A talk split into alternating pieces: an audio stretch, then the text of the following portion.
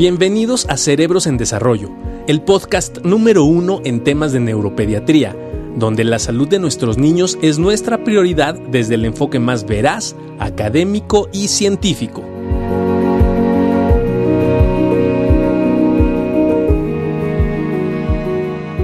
Nosotros aquí muy contentos por un tema muy especial el día de hoy, que yo creo que va a despertar ciertas este, inquietudes, ¿no? Y para eso tenemos un gran panel de expertos, ¿no? Este, donde me voy a permitirlo saludando. El primero de ellos es el jefe de la clínica de sueño, ¿no? Del Hospital General, y el maestro Vicente López. Oye, Rafa, ¿cómo estás? Es que escribió el Chiquilín. ¿Cómo estás, Rafa? Mucho gusto de tenerte aquí con nosotros. Un placer, camaradas. Eh, eh, muy contento de poder participar. No, tú eres clave porque, digo, eres un gran electrofisiólogo y además este, experto en sueño y te la pasas viendo. Por eso para ti ahorita está como si nada, ¿no? yo, yo estoy esperando las preguntas fáciles. bueno. Oye, y también va a estar con nosotros el doctor Gustavo desde Ecuador, ¿no? ¿Cómo está? El, ¿Cómo estás, Gustavo? Bien, muy bien. Saludos a todos allá en México y qué gusto, qué gusto poderlos volver a ver a todos. Bueno, fíjate que, que la idea un poco, este, para empezar a platicar, ¿no? Creo que, que primero me gustaría definir, mi estimado Rafa, tú que eres experto en esto, es ¿qué es lo que realmente mide el electroencefalograma? ¿no? O sea, ¿cómo hace, qué es lo que mide el electro en general? ¿no? Cuando tú pones los electrodos aquí, ¿qué es lo que estamos midiendo? Midimos el... ¿O cómo lo podrías expresar? Bien, bueno, uh, esa pregunta con respecto a qué es lo que estamos midiendo, pues es muy importante porque, pues dadas características de ciertas neuronas, pues podemos tener, este, podemos registrar la actividad eléctrica dadas dada las características de unas neuronas muy particulares que son las piramidales. Entonces, lo que nosotros observamos es la influencia de sistema nervioso en general sobre de esas neuronas. Entonces, eso va a modificar la tasa de disparo de estas, de estas neuronas. Claro, podemos valorar directamente este, neuronas a otros niveles, pero necesitamos electrodos de profundidad que nos permitieran entrar, lo cual se hace en la investigación y por supuesto en ciertos aspectos clínicos, de meter electrodos de profundidad y determinar la actividad de otro grupo de neuronas. Pero tomándolas desde el cuero de, eh, eh, cabelludo, Considerando la resistencia, lo que logramos observar es precisamente pues esa suma de cargas tanto positivas como negativas que tienen este, las neuronas.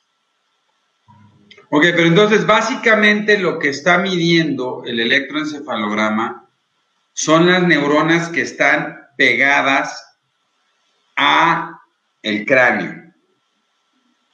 O sea, la, no, es que tenga tanta profundidad para medir estructuras profundas del tejido cerebral. Si alcanza a medir toda la actividad de la corteza cerebral.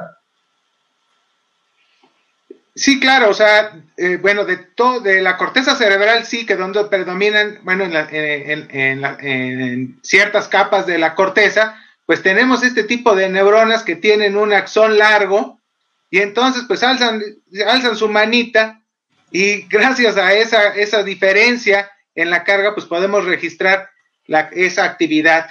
Claro, necesitamos amplificadores, necesitamos este, la tecnología para, para acceder este, a esa información que bien la desarrolló Berger en los años, en los años 30 del siglo pasado. Oye, y entonces, al estar midiendo esta actividad eléctrica, que lo que mide son potenciales de acción, me imagino que evidentemente depende mucho del proceso de desarrollo que va teniendo la corteza para poder ir modificando el electroencefalograma. Con esto quiero decir que si es diferente un electroencefalograma que se ve en un recién nacido que en un adulto, por ejemplo, o en un niño escolar.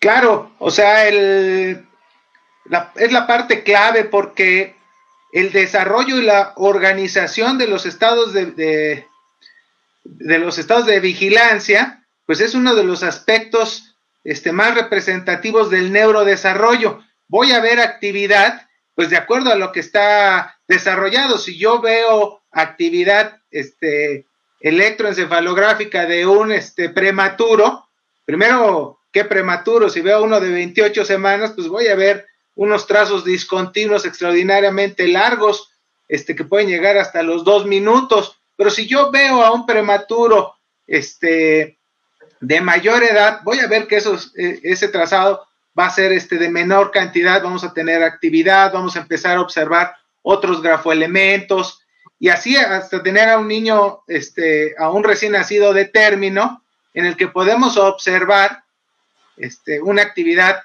más continua. Evidentemente, existe diferentes eh, estados de vigilancia y unos van a estar con mayor nivel de madurez que otros. Entonces, si pensamos en el sueño de movimientos oculares rápidos que tiene un origen este, a nivel del tronco encefálico, pues ese tipo de sueño pues madura más del que observamos en mayor cantidad en edades más tempranas. Claro, al nacimiento pues estamos esperando pues un 50% de sueño de movimientos oculares rápidos y 50% sin movimientos oculares rápidos.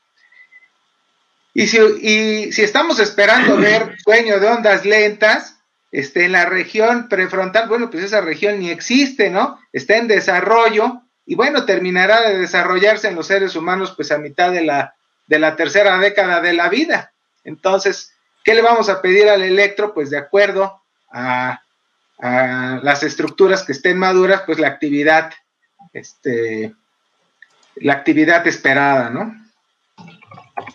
Oye, yo tengo una pregunta, Gustavo, este, y de repente, para la gente que nos está escuchando, sobre todo, que nos está viendo ahorita y que, y que de repente dice, bueno, ¿y para qué le mandan un electroencefalograma a un niño tan chiquito? Este, o, o, o por qué lo manda el neurólogo? Evidentemente, lo primero que se nos viene a la mente es, pues, porque sospechamos a lo mejor que pudiera tener epilepsia, ¿no? Algunas descargas anormales. Eh, pero eh, respecto a lo que comentaba Rafa, Gustavo, ¿Por qué es importante conocer la actividad basal, la actividad de base o la frecuencia a la cual trabaja el cerebro? ¿Por qué es importante el conocerlo en los diferentes grupos de edad? Es un poquito para poner en contexto a la gente que nos, que nos está viendo ahorita. Claro, eh, pues como dijo el, compañero, ¿no? Cada edad tiene su determinada configuración y su patrón de base, que es lo que vemos en un electroencefalograma, ¿no? Y justamente en el recién nacido, ¿no? Y a partir de las semanas, cuando es prematuro, se pueden ver estos cambios. Entonces, uno tiene que saber ubicarse en la edad, ¿no? Antes se utilizaba la edad concepcional, ¿sí? No se utilizaba la, la edad de la, eh, la FUN, que es la fecha de última menstruación. Es decir, eh, esto te servía pues para identificar y ubicarte según la edad gestacional, como dijo el doctor. Eh, tú tienes que saber que un prematuro puede tener eh, un trazo discontinuo, ¿no? Y cada vez se va haciendo continuo mientras van pasando sus, sus semanas, hasta que se haga una edad corregida incluso y tú puedes llegar a, a establecer un, un, electroencefalograma, una actividad de base en un niño a término, ¿no? Cuando tenga una edad corregida. Entonces, uno debe conocer el patrón de base de cada edad para poder identificar, ¿no? Y ver si hay alguna alteración eh, adicional o no está acorde a esa edad en la que tú estás revisando ese paciente, ¿ok? Oye, pero incluso me imagino eh, que la actividad eléctrica también cambia si estoy despierto o estoy dormido. O sea, no solo con la edad voy viendo estos cambios, sino también si estoy despierto o estoy dormido, debe haber cambios específicos que se van dando y que se traducen por diferentes actividades en el electroencefalograma, que normalmente uno ve rayas, ¿no? Y cuando está uno con los papás, pues siempre les digo, yo es bien difícil porque pues lo que yo le voy a enseñar son rayas y estos grafoelementos específicos que pueden ser ah, puntas, ondas, ondas agudas, ¿no? Pero al final estas rayas lo que están midiendo es esta actividad de cómo está trabajando el cerebro, pero sí cambia estando de despierto o dormido. Ahora, ¿por qué? Porque fíjate, una de las primeras preguntas que es muy interesante es, cuando quieres medir sueño, ¿no? De repente, pues, le piden un desvelo y le hacen un estudio a las 12 del día, medio dormidito, y ya, ya dijeron que ya estudiaron sueño, Rafa. ¿Así lo hacen ustedes para estudiar sueño? Porque luego te bueno, mira, ya, ya se durmió media hora y, con esto ya, ya, ya le medí el sueño y que está remando, doctor. Sí, caray. Este, pues la realidad es que obedece más bien pues al acceso, ¿no? De, en muchas ocasiones, pues a veces por cuestiones institucionales, pues tener, hay una larga lista de individuos que requieren un electro y bueno, se puede privar de sueño, lo cual va a estimular este, pues la presencia de, de ciertos grafoelementos. Sin embargo, pues que se duerma un niño forzosamente o que, o que se logre ya es otra cosa. Además hay diferentes etapas. La cantidad también eh, va a estar eh, va a influir por la cantidad de ruido, la cantidad, este, pues el estado que se va a sentir el individuo en un lugar este, extraño. Pero es muy difícil, o sea, en edades muy tempranas, estamos hablando de los lactantes y eso hasta eh, en el caso de la clínica de trastornos del sueño, pues realizamos estudios de dos a tres horas de registro, eh, pero en un estudio polisomnográfico, es decir, vamos a valorar sueño y vamos a determinar efectivamente que se encuentra en unas y otras etapas del sueño, porque yo no puedo calificar este sueño solo con la actividad electroencefalográfica, o sea, requiero de otros elementos como la valoración pues, de los movimientos oculares, el tono muscular indispensables y por supuesto que lo enriquecemos con muchas otras este, variables como la actividad cardíaca, este, el oxígeno, el dióxido de carbono, los movimientos tóraco-abdominales, micrófonos, este, movimiento de extremidades y por supuesto con el advenimiento de, pues, del electro, de la videoelectroencefalografía simultánea, pues se vuelve pues una herramienta muy poderosa y en el caso de los lactantes que pueden dormir pues entre 16 y 19 horas, pues tomar dos horas en el día es factible y el objetivo pues es obtener un par de ciclos de sueño. Pero en individuos que, que se les va a realizar un electro, pues si yo tengo solo 30 minutos para registrar, pues tal vez cumplo con las maniobras mínimas requeridas para hacer el estudio, pero no alcanzo a llegar a unas etapas de sueño pues más profundo. Probablemente me pueda quedar en sueño ligero únicamente, o si estoy muy privado de sueño, tener un rebote a sueño de movimientos oculares rápidos y ese tipo de actividad pues va precisamente, este, eh, pues va a ocultar, por así decirlo, actividad que se presenta principalmente en el sueño sin movimientos oculares rápidos. Bueno, de ocultar pues el sueño de ondas lentas, pues también nos puede ocultar muchísimo cuando toda la actividad está sincronizada y lo que nosotros necesitamos ver pues es actividad de sueño ligero que nos permite ver características muy claras de, diversas eh, este, anormalidades, ¿no? Rafa, Gustavo, fíjense, y ya está por ahí el doctor este, Carlos para poderlo presentar. Eh, fíjense que esto es muy importante porque de repente es difícil explicarle a las, a, las, a las personas que eh, los, el electroencefalograma ¿no? y los ritmos que nosotros vamos valorando van cambiando con la edad y de repente resulta que vamos buscando cierta organización, Rafa, Gustavo, eh, tanto en la vigilia ¿no? como en el sueño. Eso nos va a llevar a dos cosas que nosotros les explicamos en la consulta a los papás, que de repente es una sincronización que va dando el cerebro, ¿no? que se va acomodando como un reloj perfectamente bien sincronizado, donde va avanzando la, manecita y va dando la hora exacta, ¿no? Y de repente intentas ver ya eh, la actividad que está ocurriendo en el hemisferio cerebral del lado derecho y que ocurre también en el hemisferio cerebral del lado izquierdo, tanto al mismo tiempo como la misma actividad. Eso, Rafa, Gustavo, ¿de qué nos va hablando? Cuando, cuando, cuando el cerebro empieza a lograr esto, ¿no? De, de, coordinarse de esta manera, por decirlo de alguna forma para la gente que nos está escuchando, de alinearse de esta manera o de afinarse de esta manera, ¿eso qué significa, eh, Gustavo, Rafa? Pues bueno, estás hablando de la parte de, de la de, de la simetría, o sea que debemos de estar esperando, claro, una simetría que en etapas tempranas, pues no es posible, es considerar cierto grado de asimetría. Aún en la presencia de grafoelementos normales, hablemos de los usos del sueño, pues llegamos a encontrar que se empiezan a desarrollar un poco más en un hemisferio que en otro. Cierto grado de asimetría, pues es tolerable en algunas en, etapas tempranas, pero en otras, pues definitivamente puede ser un, un hallazgo de una anormalidad. Oye, pero bueno, aquí algo importante porque empiezan a preguntar, o sea, no necesariamente y no es obligatorio que un niño se tenga que dormir para hacer un electroencefalograma de media hora. A ver. Lo, ideal es que puedas, eh, eh, puedas revisar un electro, ¿no? En vigilia y en sueño, ¿sí? Eso es lo ideal, al menos. Bueno, pero es que en muchos lugares así casi casi es, si no se duerme el niño, no le hago el electro. Y mi pregunta aquí es, entonces, ¿es obligatorio que se tiene que dormir un niño para hacer un electrocardiograma o se puede hacer un electro sin que necesariamente el niño esté dormido? Y bueno, aquí voy a dejarle y voy a, voy a, para que lo piensen, porque yo sé, ni modo, nos tenemos que meter en unas, tenemos que poner ciertas situaciones. Voy a presentar a Rafa va a decir que sí, Rafa va a decir que sí y que se tiene que dormir durante ocho horas para monitorear el ah, desvelo, porque ya están preguntando. yo espero que Luis Carlos, Luis Carlos Mayor, Luis Carlos Mayor, médico colombiano, electrofisiologista, el mejor electrofisiologista que tenemos en Latinoamérica. Luis Carlos, ¿cómo estás? Bien, bien, ¿cómo están? El mejor electrofisiologista de toda Latinoamérica. Muchas gracias por estar con nosotros. Y tienes un libro maravilloso e increíble, Luis Carlos. Estamos aquí con Rafa, que es especialista en sueño, Gustavo, que es un neuropediatra ecuatoriano, este, y el doctor Juan Carlos García Beristain, otro buen amigo neuropediatra mexicano, y tu servidor. ¿Cómo has estado? ¿Bien, Luis Carlos? Eh, bien, bien. Oye, nada más, a ver, ya, ya que llegaste y estamos ya medios calientitos, es... Cuéntame.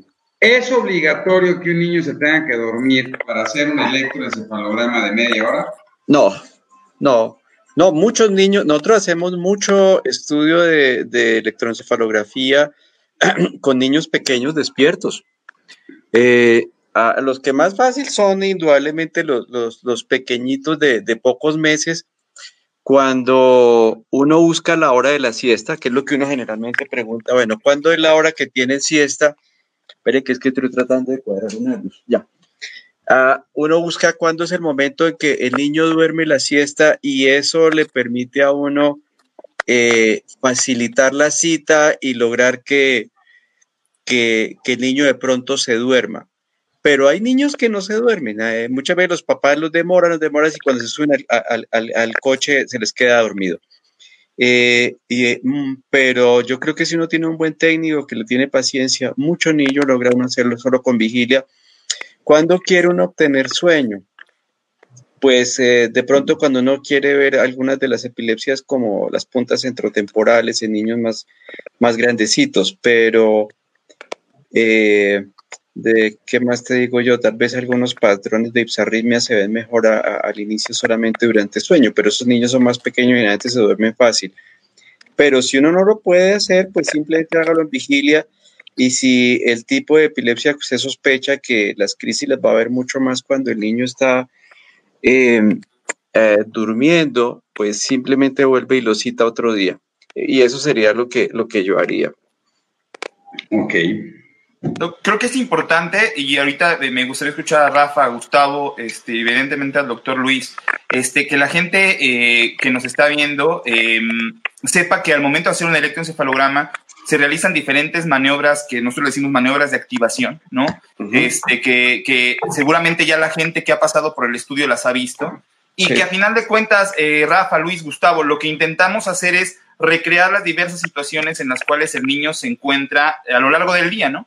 Una es despierto, ¿no? La otra puede ser dormido, la otra puede ser cuando abre y cierra los ojos, la otra es cuando le ponemos este fotoestímulo, ¿no? Que son como esos flashazos que da eh, este, el, electroencefalograma, el estroboscopio, y la otra es cuando le, hacemos que respire rápido, ¿no? Que intenta recrear cuando el niño está un poquito agitado o hace ejercicio. A eso nos referimos con esta, estas maniobras y eso es lo que se le pide al, al, al paciente que haga durante, durante, este, durante el estudio. ¿Para qué son, Rafa o Gustavo, quien guste contestar, para qué nos sirve el poder realizar esas maniobras? Ya nos decía Luis algo muy, muy significativo en el estudio de un paciente eh, pequeño con epilepsia. Creo que el, sueño podría eh, ser un elemento importante justo porque podríamos considerarlo incluso como un factor disparador de, de, epilepsia durante, durante el sueño. Pero, ¿qué les parece a ustedes? ¿Para qué son este tipo de, actividades que se realizan durante el electroencefalograma? Eh, el electro, pues, este, en vigilia o en sueño, pues, te sirve, ¿no? Pero depende para qué lo pidas, ¿ok? Por ejemplo, si tienes convulsiones, este, eh, qué sé yo, de un tipo de ausencias, ¿no? Y que vas a necesitar que se desencadene, pues sabemos que se va a desencadenar con la hiperventilación entonces pues, debe estar en vigilia para que hiperventile. Asimismo, haces la fotoestimulación, entonces, porque hay crisis que se desencadenan. Y de igual forma, pues, este, ¿por qué se prefiere hacer en sueño o en somnolencia? Porque se ha visto que el mayor porcentaje de crisis se suelen presentar en estos periodos, ¿no? También, obviamente, en vigilia, pero durante el sueño es donde más se presentan, ¿no? Entonces, eh, por eso se hacen estos mecanismos, ¿no? Y otra, para ver la variabilidad, reactividad del electroencefalograma, pues haces también eh, pues estos mecanismos, ¿no? Que, se, que son de activación y que ves los cambios que se deben producir. Y obviamente, nuevamente, dependiendo de la edad, ¿no? Este, cuando haces este, hiperventilación, no siempre vas a ver cambios, en, dependiendo igual de la edad en algunos va a haber cambios con la hiperventilación en el trazo, pero en otros no. Entonces, para eso te sirven estos mecanismos, ¿no? Entonces, es así como yo, yo, yo pues leo, interpreto, ¿no? Con estos diferentes mecanismos de, activación que se llaman. Oye, Rafa, ¿y, ¿y, estos estudios entonces convencionales de electroencefalografía que para la gente que nos está viendo, de repente pues te duran 30 minutos, 40 minutos más o menos? Este, ¿Qué tanto nos sirve? ¿Qué, qué tanto podemos valorar del sueño en un estudio, pues, vamos, de, de ese tiempo? Bueno, no solo del sueño, ¿no? ¿Qué tanto puedes, o sea, qué tan representativo puede resultar un electroencefalograma de 30 minutos de toda la actividad eléctrica de un individuo de 24 horas? O sea, requerimos conocer la actividad de, del, yo diría, de, de, de lo que algunos han llamado los tres cerebros. Es decir, la actividad que está presente en la vigilia, la que está presente eh, en, el, sueño de movimientos oculares rápidos y la que está presente en el sueño sin movimientos oculares rápidos. O sea, el ideal de tener un estudio que tenga tanto vigilia, por razones que se han explicado este, en el tipo de maniobras, y tener sueño, nos da la posibilidad de tener mayor, eh, mayor cantidad de información hay que considerar que cierta actividad este, eh, eh, epileptiforme, pues precisamente se, activa con los mismos mecanismos que tenemos para inducir la parte del dormir. Estamos hablando de que a, nivel talámico, pues eh, un núcleos específicos como el núcleo reticularis, pues precisamente produce actividad que trata de enlentecer a la corteza. Ese tipo de actividad no solo facilita el entrar al sueño este, de, ondas lentas, es decir, de sincronizar la corteza cerebral donde su tasa de disparo es muy lento, sino que al mismo tiempo ese tipo de actividad también promueve, en el caso de, una zona epileptogénica, pues va a generar este, una normalidad, no forzosamente una, una, una crisis, sino estamos hablando de, de, este, de, actividad anormal. Entonces, tener la posibilidad de registrar tanto vigilia como sueño sería un objetivo ideal. O sea, se sobreentiende en la demanda, en circunstancias de estudios de seguimiento a pacientes, este, por el tipo de actividad que tiene, que un electro, probablemente un, electro solo en vigilia es suficiente por el tipo de padecimiento que tiene y que es detectable en esa actividad. Pero alguien que tiene un estudio de primera vez, el, ideal sería tener un registro que precisamente nos, nos oriente en, las tres esferas, ¿no? De la vigilia y los dos grandes grupos que tiene el sueño, el sueño mor y el sueño no mor. Oye, Luis Carlos, y mucha gente empieza a preguntarnos, digo, hay mucha gente de Latinoamérica Entonces, sí es súper importante que no se mueva el niño durante el estudio, porque mucha gente le dice que si se mueve el, el niño durante el estudio, este, ya no salió bien, y entonces mejor dale medicina o cédalo para que no se mueva el niño y entonces salga bien el estudio. O sí se puede mover tantito, aunque sea así un poco. Obviamente, obviamente que se puede mover. obviamente, si es un niño, eh, eh, eh, yo a veces les digo que si tú tomas un electro de vigilia y, es un niño uh, que no se mueve, obviamente que no esté que, que, no sea un niño que los tenga sedado, ¿no? Pero si un niño, uh, un niño en vigilia no se mueve, ya me preocuparía, ¿sí? Porque el niño que tú ves que no se mueve es el niño que está muy enfermo, el niño que tú ves con retardo, con cuadriparesia, ese niño no se mueve durante un registro. Son niños que uno los ve a veces tan quietos que a veces uno no logra ver el, el, incluso el movimiento ocular, a veces uno no está seguro si el niño está dormido en vigilia si no estás viendo el video. O sea, el niño se debe mover. Indudablemente, eh, una de las cosas que, que, para uno es clave es el mismo movimiento ocular a uno le ayuda a saber si está despierto o no, le ayuda a uno para saber, eh, aprender a saber incluso qué montaje tiene uno cuando está leyendo un estudio. Eh, y simplemente que el técnico anote, que mire, que el técnico anote, el niño se movió, hay muchos estudios que nosotros lo hacemos con los niños incluso sentados. El niño con la mamá lo está cargando. Ah, el niño a veces, hoy en día están pegados al celular y están más distraídos con el celular puesto ahí. Siempre y cuando se anote, eh, le ayuda a uno. Ah, nosotros hacemos el 100% de los estudios con video, que no todo el mundo lo puede hacer. Y el tener video obviamente le ayuda a uno porque uno sabe en qué posición está el niño, si lo están cargando, si lo están, si lo tienen sobre el pecho y se están balanceando. Cuando no tiene esas opciones, lo único que hay que hacer es anotar todo. Y, y un buen técnico es de que anote lo moví, tosió, lloró, ah, se jaló los cables, estar, eh, incluso les pregunto cuando están durmiendo sobre qué lado el niño está dormido o sobre qué lado lo tiene el papá, que a veces el papá lo tiene cargado, la mamá lo tiene cargado y la cabecita está recostada sobre el lado derecho, el lado izquierdo.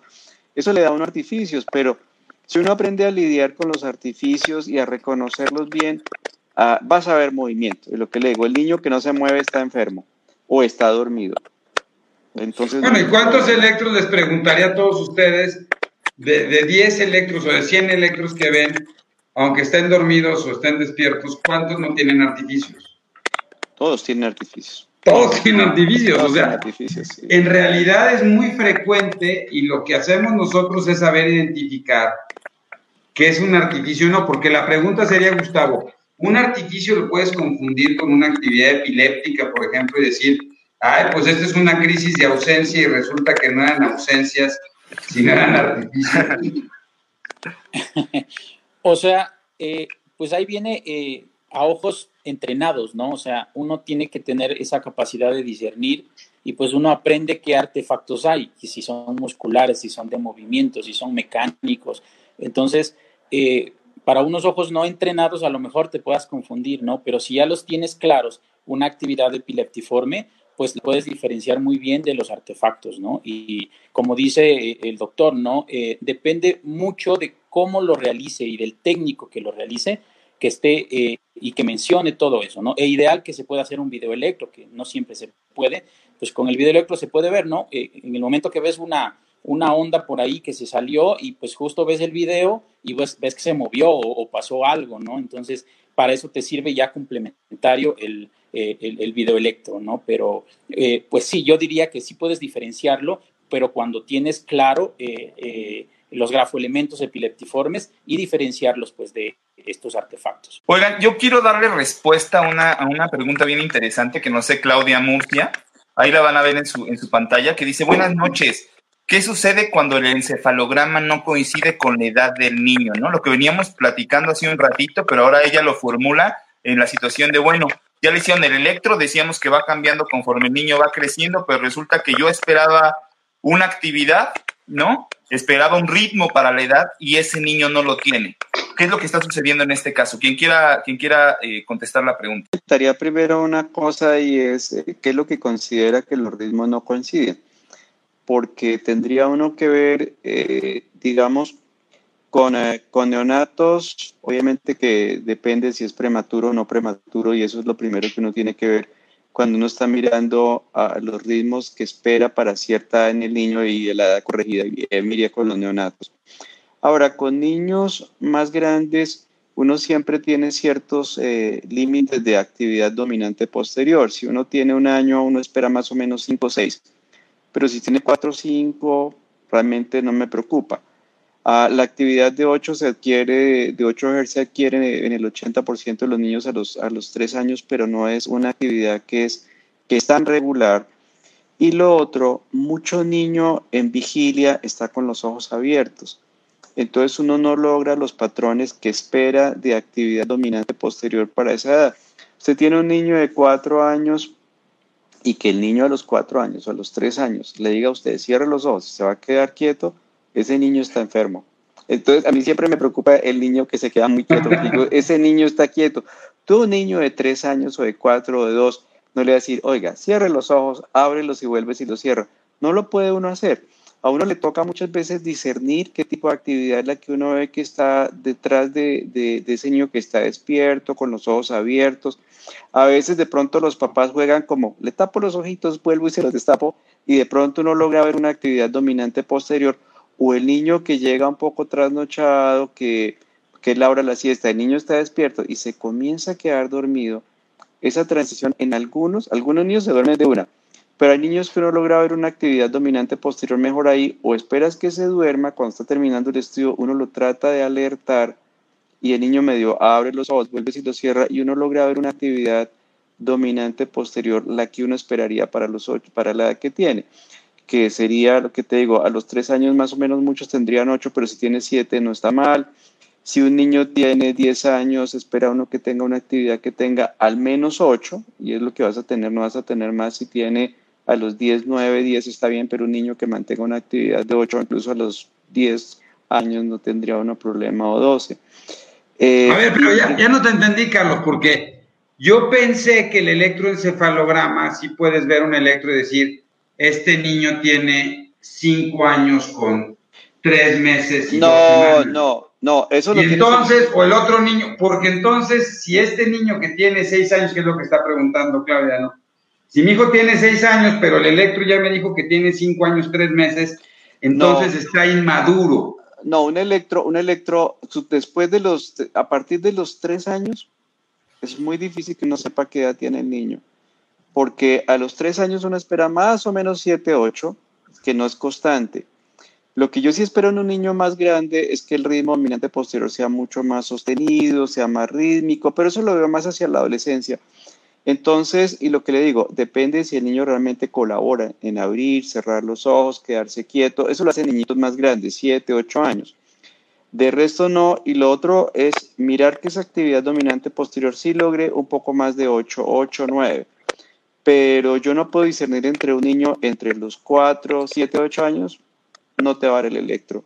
Incluso la actividad lenta que tiene mezclada los, niños en los registros electroencefalográficos varía mucho. O sea, uno ve niños con electros de los 4 años que uno dice, uy, tiene, tiene 9, 10 años, y uno ve uno de 9 que parece de 5 por la actividad lenta, pero eso no le da normalidad al registro. Lo que le daría una normalidad es que si el niño cierra los ojos, se queda quieto, yo no encuentro un ritmo dominante posterior uh, o un ritmo, lo que llamarían algunos un ritmo alfa, de al menos 8 Hz en un niño de 4 o 5 años, eso me preocupa porque digo, este niño está lento y puede tener un trastorno cerebral difuso, puede tener una encefalopatía. Pero si usted me muestra un electro y me dice, tiene 7 años, tiene 10, yo no sé. Los niños más grandecitos, los adolescentes, tienden a tener el, la actividad mucho más, más rítmica, mucho más en la, la misma frecuencia, eh, pero con actividad lenta juvenil, que la ve uno más casi siempre en los adolescentes. Entonces, y es una actividad lenta, mellada, en la región occipital que reactiva la apertura y cierre ocular. Pero ahí para adelante realmente uno no puede dar la edad por el electro. Oye, y, y, a Rafa, aquí una pregunta interesantísima, Irma. ¿Qué actividad debe tener un niño de 7 años con Asperger? Yo, yo esperaría que puede tener un electro normal. Eh, uno, ve, uno, mire, uno, ve, uno ve adultos, y lo uso con adultos y niños que yo veo grandes, con retardo mental, y uno, y uno ve electros que son completamente normales. Se ve un electro completamente normal. Yo con un Asperger esperaría seguramente que el electro va a ser normal. No es un electro hasta donde yo sé que me va a dar algo específico. Simplemente o sea, el electro no te permite decir, este es un Asperger, este es un TDA, este es un autismo severo. Para nada. Este tiene dislexia y discalculia. Oye, porque fíjate, tiene una inmadurez en el lado derecho, Rafa, porque no se durmió rápido y eso lo convierte en autista. O sabes que tiene un TDAH severo porque no completó las actividades alfas occipito-temporales izquierdas. ¿Tú qué piensas bueno, de eso? Bueno, es que entramos en el campo de, del estudio, en el, bueno, la que es mi área es realmente la parte del estudio del sueño. En el caso de la actividad, este, de la actividad lenta, pues hay que entrar al estudio de la microestructura del sueño, porque podemos evidenciar cambios. Y eso que platicábamos al inicio de la charla de, pues esos trazos discontinuos que después son continuos, que hay trazado alternante, pues generan otro tipo de patrones como el patrón alternante cíclico. Es decir, la actividad lenta, esa sincronización te va a producir eventos básicos, aún dentro de una época, bueno, las épocas en sueño se califican en 30 segundos, y tú vas a tener una época de 30 segundos repleta de ondas lentas y tú vas a decir, esta es una etapa 3 de sueño. Recordemos que desde el 2007 desapareció la etapa 4. Sin embargo, en el, eh, eh, con la nueva clasificación, vemos esa etapa de sueño de ondas lentas y si tiene 20.1 de ondas lentas, es etapa 3. Y entonces le decimos en, el informe a los neuropediatras, fíjate que 20.1 es igual a 100. O sea, yo te, yo, te, yo te voy a convencer a ti de que tu salario es 100% si te lo bajo a 20.1 es igual, ¿no? Este, y pues tiene una diferencia, o sea, ni estadísticamente se puede defender esa estadificación con la que se está luchando mucho porque nos provoca que a la hora de calificar en los estudios de los niños, oye, ¿qué porcentaje de ondas lentas tiene? No, pues está dentro de dentro del límite normal. Pero ¿cuáles ondas lentas? O sea, puedes tener brotes de ondas lentas que tienen origen más talámico o tienes una sincronización plena, un poder delta extraordinario, que es lo que mencionaba el doctor hoy, es que yo veo unos niños que tienen un poder delta increíble, o sea, este, la amplitud de esas ondas es, es eh, gigantesca. Y eso es lo que se ha estado estudiando eh, con el patrón alternante cíclico, entre otras variables de la, de, que, estudian la microestructura del sueño, y se ha observado precisamente que si hay variaciones, bueno, que esto va cambiando a lo largo de la, de la vida y podemos tener esos eventos básicos en la actividad lenta que duran entre 2 y 60 segundos. Es decir, tú puedes tener un brote enorme de, ondas lentas en un cerebro maduro llega a durar hasta 60 segundos. Yo que he estudiado este fenómeno en lactantes hasta los dos años de edad, no rebasan de los 15 segundos. Es decir, podríamos estar diciendo, no, pues este cerebro está presentando estos brotes, este, pues como de un niño más pequeño, ¿no? O no está alcanzando lo que están eh, lo que estamos observando en los grupos control, es decir, en los niños que bueno, pues están siendo registrados, están en seguimiento de neurodesarrollo, que son de bajo riesgo, este que no han presentado ninguna alteración. Eso es lo que estamos observando hoy en día con el estudio de la microestructura del sueño no more. Pero, pero, pero ya me, saliste. O sea, ¿hay un electroencefalograma característico de Asperger? No, no, no hay, no. De déficit de atención, ahí nos preguntan, dice Laura, dice, en un electroencefalograma se puede diagnosticar déficit de atención. Gustavo, no sé si, si quieres contestar esta pregunta. Laura Morales dice que si en el electro se puede ver el TDA. Bueno, y dos preguntas, Gustavo, porque también hay muchas preguntas de cada cuánto tengo que hacer un electro y también se lo comparto a Luis Carlos y a Rafa. ¿Cada cuánto le hago un electro a un paciente con epilepsia? O sea, un paciente tiene epilepsia, no le pido, es una crisis, le tomo un electro hoy, miércoles 9 de septiembre, le empiezo a dar tratamiento, le digo, ¿sabe qué señora? Le vamos a tomar un electro el próximo miércoles para ver si ya le disminuyó la actividad epiléptica. Y luego me viene a ver el próximo mes y digo, bueno, ahora vamos a tomárselo en dos semanas y vemos si nos la vamos llevando. ¿Cada cuánto se le debe hacer un electroencefalograma a un paciente con epilepsia si está controlado? Mire, eso es muy relativo.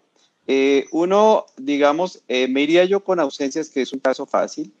Con ausencias, si yo inicio un, hago un electroencefalograma y veo, veo, ¿qué digo yo? Un electro de rutina, veo 10, que, 10 crisis que tienen entre 8 y 20 segundos, por ser exagerados.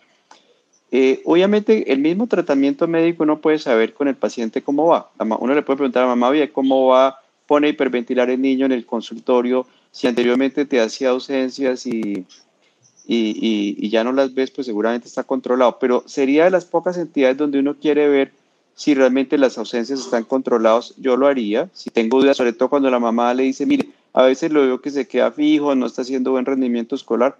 Repito el electroencefalograma con una buena hiperventilación y miro si el número de descargas disminuyeron y cuánto tienen de duración.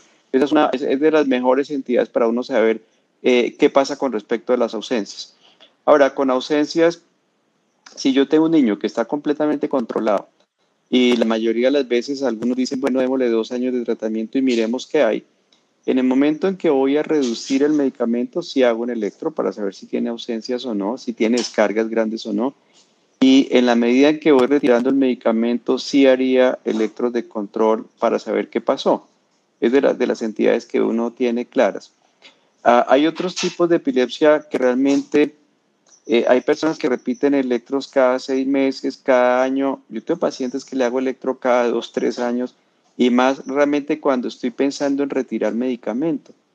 Si uno tiene eh, en, centros temporales, en las benignas de, la infancia, uno casi nunca toma electros de, de, rutina, pero póngale que usted dice le voy a dar tratamiento dos años Ah, yo me espero a los dos años muchas veces. Hay papás que insisten y uno dice, bueno, al año, pero yo me esperaría a los dos años al momento que uno va a comenzar a retirar el medicamento. ¿Qué pasó?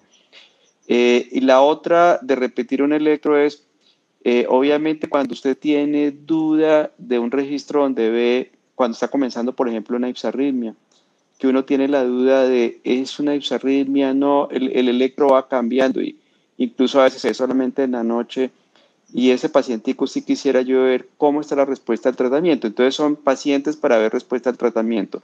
Paciente con, ah, con, un, eh, con un síndrome de West que tiene ipsarritmia, el paciente que está evolucionando a un Lennox, porque uno sí quiere ver para dónde va. Y cuando está uno decidiendo quitar el tratamiento. Lo otro es cuando usted tiene un diagnóstico, un tratamiento, el paciente no se controla. Que usted dice, ¿será que es diferente? ¿Será que el patrón varió? Yo lo haría. Y hay algo hay algo tal vez controvertido hoy día, pero se está preguntando si vale la pena, es el niño con esclerosis tuberosa. El niño que eh, se le diagnostica una esclerosis tuberosa desde el comienzo, que no tiene epilepsia, alguna gente recomienda hacer eh, en el periodo del niño pequeño, en el primer año, repetir electros a veces cada tres meses. Creo que incluso pueden ser un poco más seguidos, porque si usted comienza a ver un patrón que sugiere ipsarritmia, le debe comenzar tratamiento rápidamente porque va a evitar el deterioro de ese niño. Y, eso sería lo que, lo que yo haría con, con respecto a cuando haga un electro. Ahora, con niños ya más grandes, adolescentes con una epilepsia mioclónica juvenil, uno sabe que el tratamiento va a ser indefinido, si está controlado, yo no pido electros. A veces cuando los papás insisten, a los 3, 4 años yo les tomo electro, pero hay mucha gente que le digo, mire, no le va a tomar electro porque igual va a tener tratamiento por mucho tiempo ¿para qué lo hago? O sea, hay muchos le dicen a uno, ay, sí, gracias que no me lo pida, sobre todo hay niños que se ponen contentos. No sé cuál es la opinión de otros, pero eso es como yo procedo.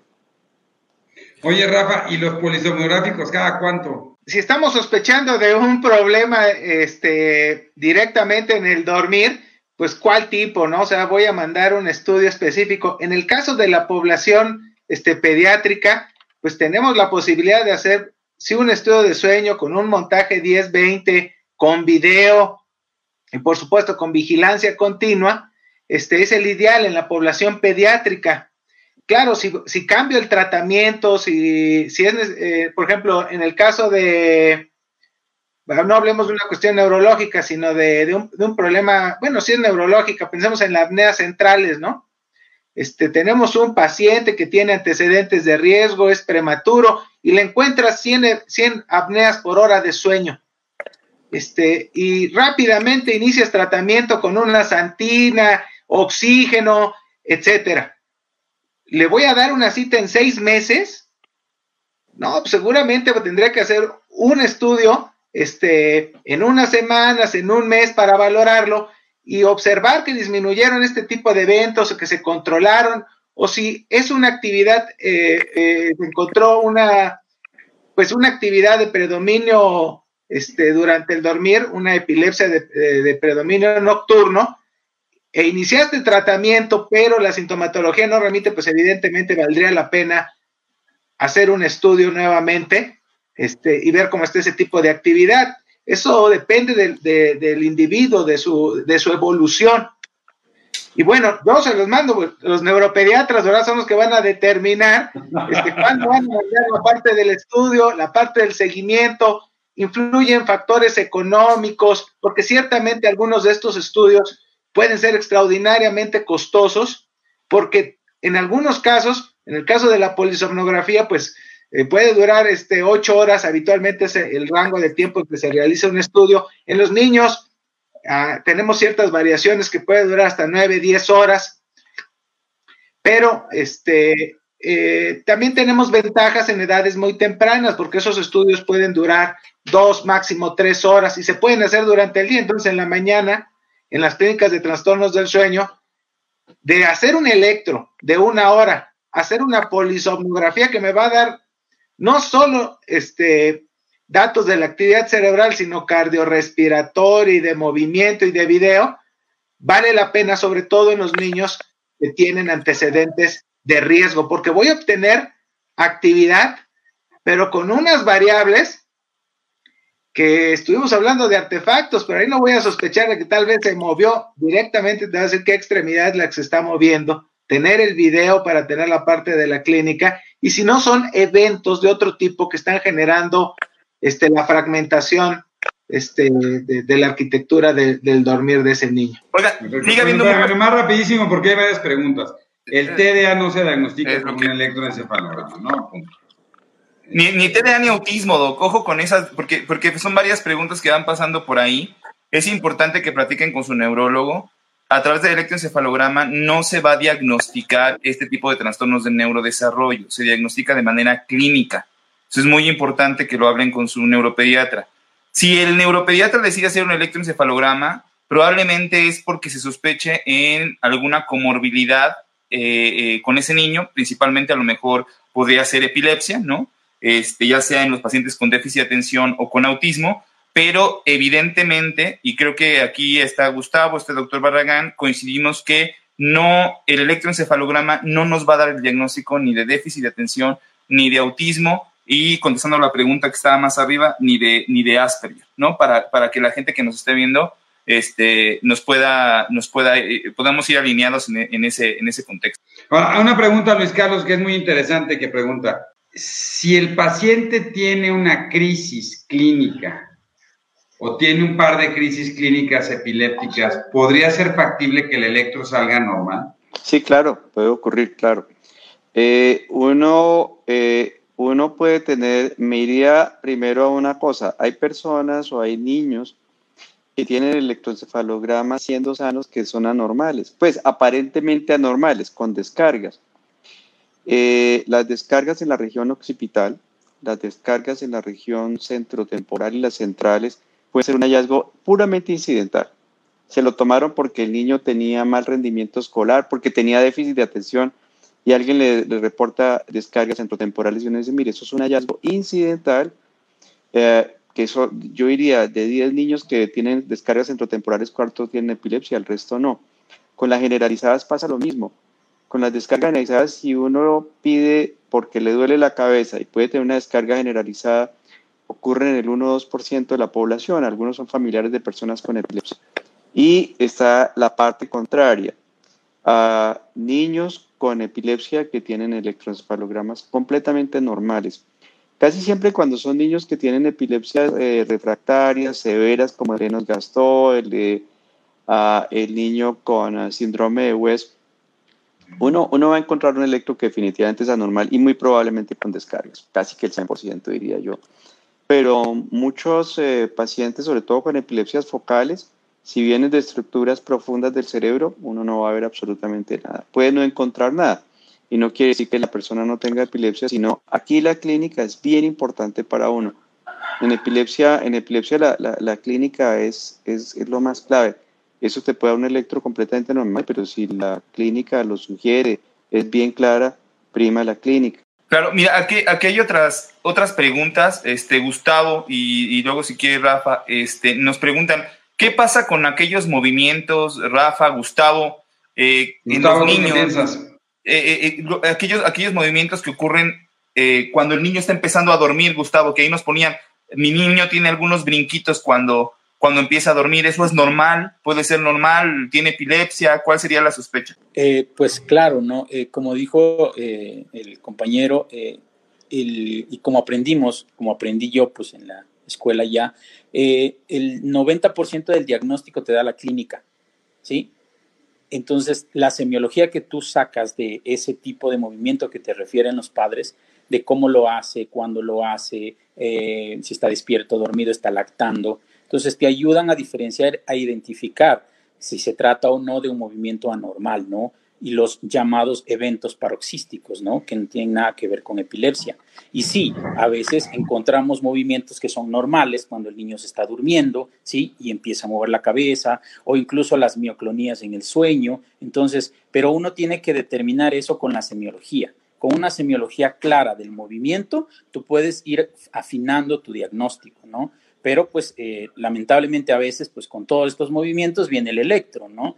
Y como bien decía el doctor, el 5% de la población puede tener anormalidades o un electro anormal, ¿no? Y eso no significa pues que se correlacione con tu clínica, ¿no? Entonces, eh, coincido con, pues, con todos ustedes que todo depende de la clínica y la semiología, ¿sí? Y como decía el compañero, hay epilepsias que el electro te puede salir normal, ¿no? Entonces, todo depende de la semiología y el diagnóstico es clínico, ¿no? Y con respecto a estos movimientos que puede tener el niño, que, eh, sobre todo el lactante, sí, pueden ser eventos normales, ¿no? Y que se le va a quitar, y no son anormalidades y no es epilepsia.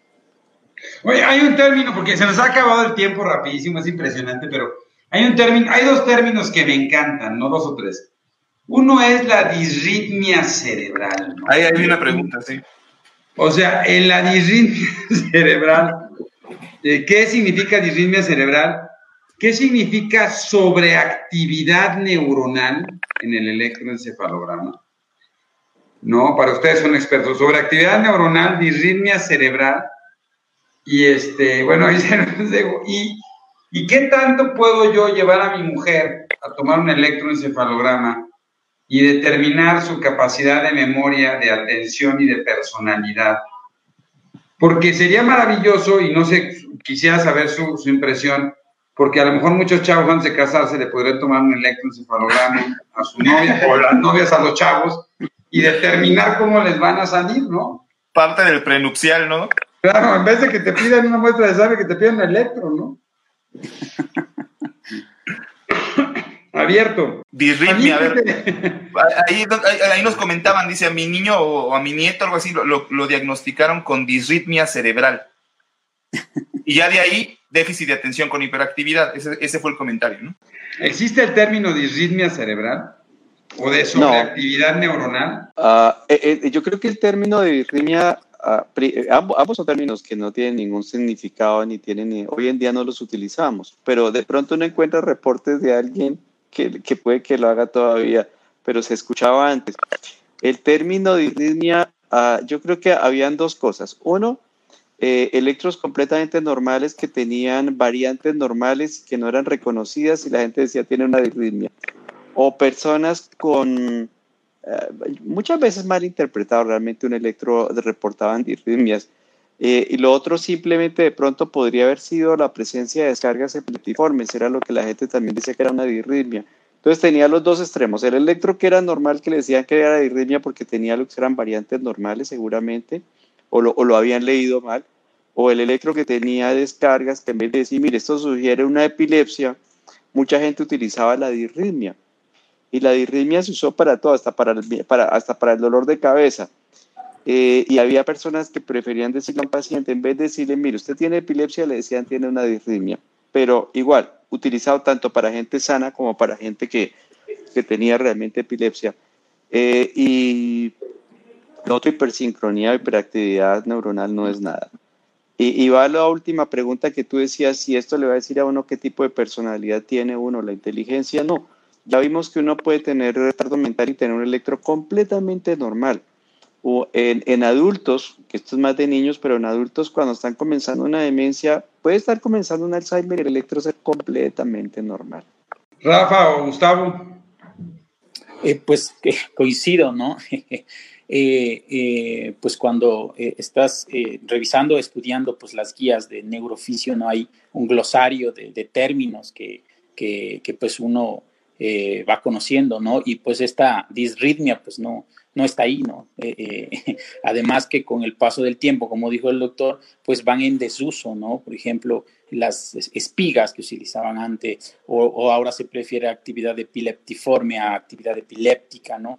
Entonces, pero todo se, se, va actualizando y hay que estar al día, ¿no? Y estos términos pues están realmente en desuso y pues más bien confunden pues a los, a los padres, ¿no? Y pues y también algunos neurólogos que tal vez a lo mejor no tengan el, el, conocimiento claro, ¿no? Pero no, no, no, eh, no existe este, este término y al menos no define nada, ¿no? Te quedas en las mismas. Rafa, ándale, Rafa, y, aparte concluyes, concluyes un poco porque tenemos que ir cerrando.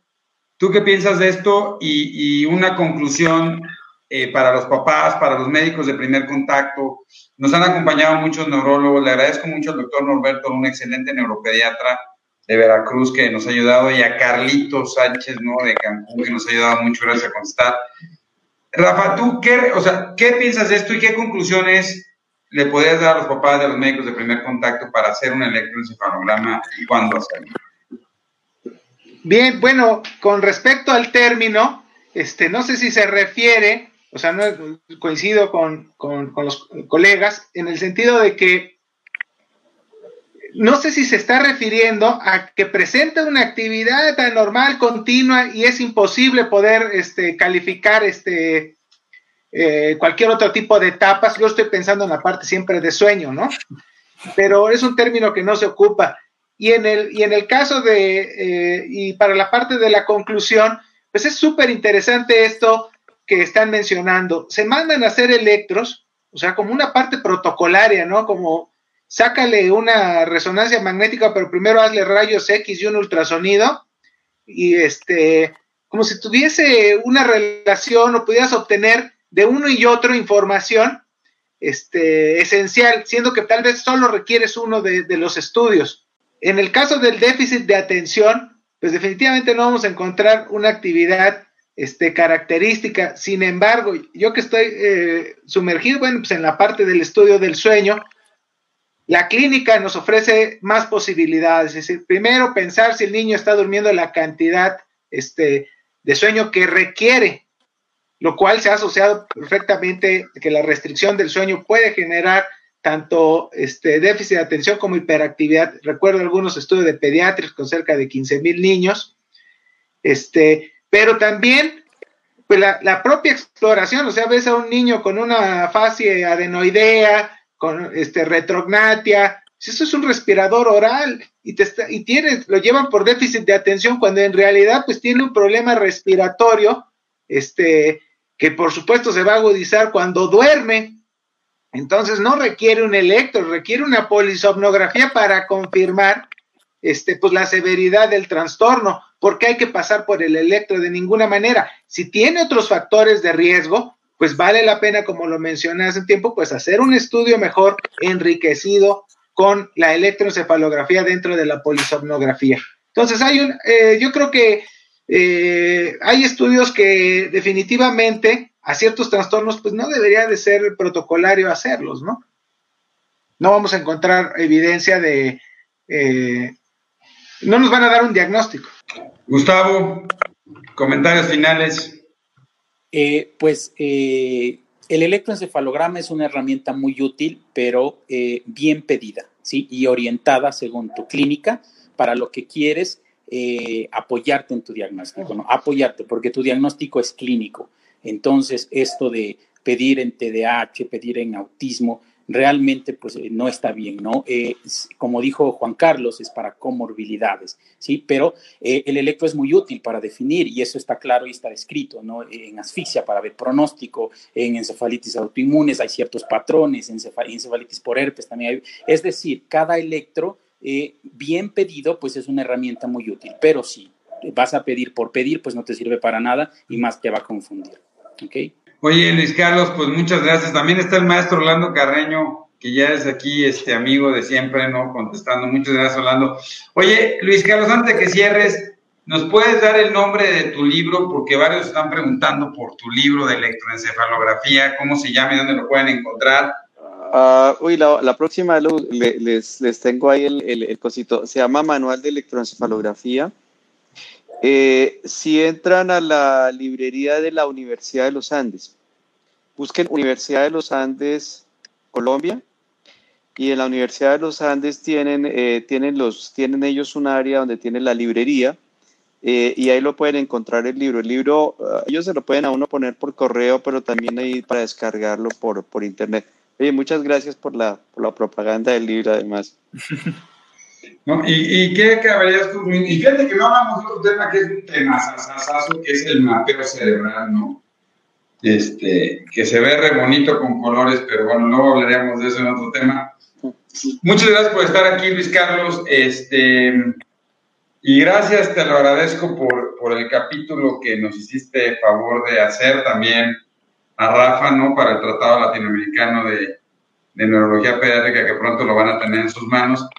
¿Y qué nos ayudarías a concluir, Luis Carlos? No, no, a mí me encantó las, dos conclusiones, fueron espectaculares. Creo que no tiene uno nada más que, que, adicionar, eh, sino esto es, una, esto es una herramienta de ayuda, pero no es lo que uno hace de diagnóstico. El diagnóstico es clínico y obviamente el electroencefalograma tiene unas buenas indicaciones, como dijeron, el paciente que uno tiene epilepsia, que es claro, el que uno sospecha epilepsia, en algunas eh, personas que tienen cambios y de pronto no lo ven adolescentes y, lo ven adultos que de pronto cambia la, la, forma de la persona ser, de pronto tiene movimientos anormales cuando está pensando en encefalitis o algo así, en, en, en asfixia. Esa es la indicación. Lo otro, pues cuando un electroencefalograma además cae en manos de alguien que no tiene experiencia en leerlo, se vuelve un problema también porque ve uno el paciente diagnosticado con, ahí sí como decían, dirrimia, con epilepsia, y el paciente se lo pidieron porque tenía un dolor de cabeza. Entonces uno tiene que saber para qué lo pide, qué están interpretándole y ser uno realmente muy suspicaz de quién le lea un estudio. Y creo que en todas partes del mundo pasa eso. ¿Quién está detrás del electro que le están leyendo a usted? No, y que el técnico es muy importante, ¿no? Yo creo que, yo me imagino también, este, tú, Luis Carlos, este, y Rafa, que, que que, enseñan esto, que son profesores de electrofisiología, pues evidentemente el técnico es una pieza clave y fundamental, ¿no? Para poder obtener un registro confiable, ¿no? También. Porque al final yo leo un electroencefalograma, pero depende mucho de quién se lo tomó, ¿no? Pues como siempre, muchas gracias a todos ustedes. Digo, están súper invitados, tienen que seguir haciendo este tema, fue un temazazo. Te los agradecemos mucho. Este, Juan Carlos, Muchas gracias, Doc. No, muchas gracias a toda la gente que nos estuvo eh, siguiendo. Gracias, Luis Carlos, Gustavo, Rafa. Muchas Tómate un electro ahorita, Juan Carlos, Ahorita ahí con, con, Rafa para toda la noche. que luego. Oye, Rafa, nada más para terminar, ¿cuántas, ¿cuántas de las personas a las que les haces polisomnografía se mueven en la noche, no? Porque parece que moverse por la noche ya está prohibido, Rafa, ¿no? O sea, ya, ya es así como un pecado mortal. Bueno, ves que nadie aguanta en una sola posición ocho horas, pero existen trastornos de movimiento que se, que se manifiestan durante el dormir, ¿no? Este, problemas específicos, hay todo un rubro de trastornos de movimiento. Entonces, este, claro que si también roncas y tienes este 600 despertares, ¿no? Pues te la pasas este no solo moviéndote, o sea, eso es lo que te salva la vida, ¿no? Claro. Eso pues muchas gracias. de los trastornos del sueño. Trastornos del sueño y epilepsia durante el sueño. Pues muchísimas gracias a todos, gracias por que estén muy bien, que Dios los bendiga. Cuídense mucho. A todos. Nos estamos viendo pronto. Gracias. Bye. Gracias. Gracias. Bye. bye.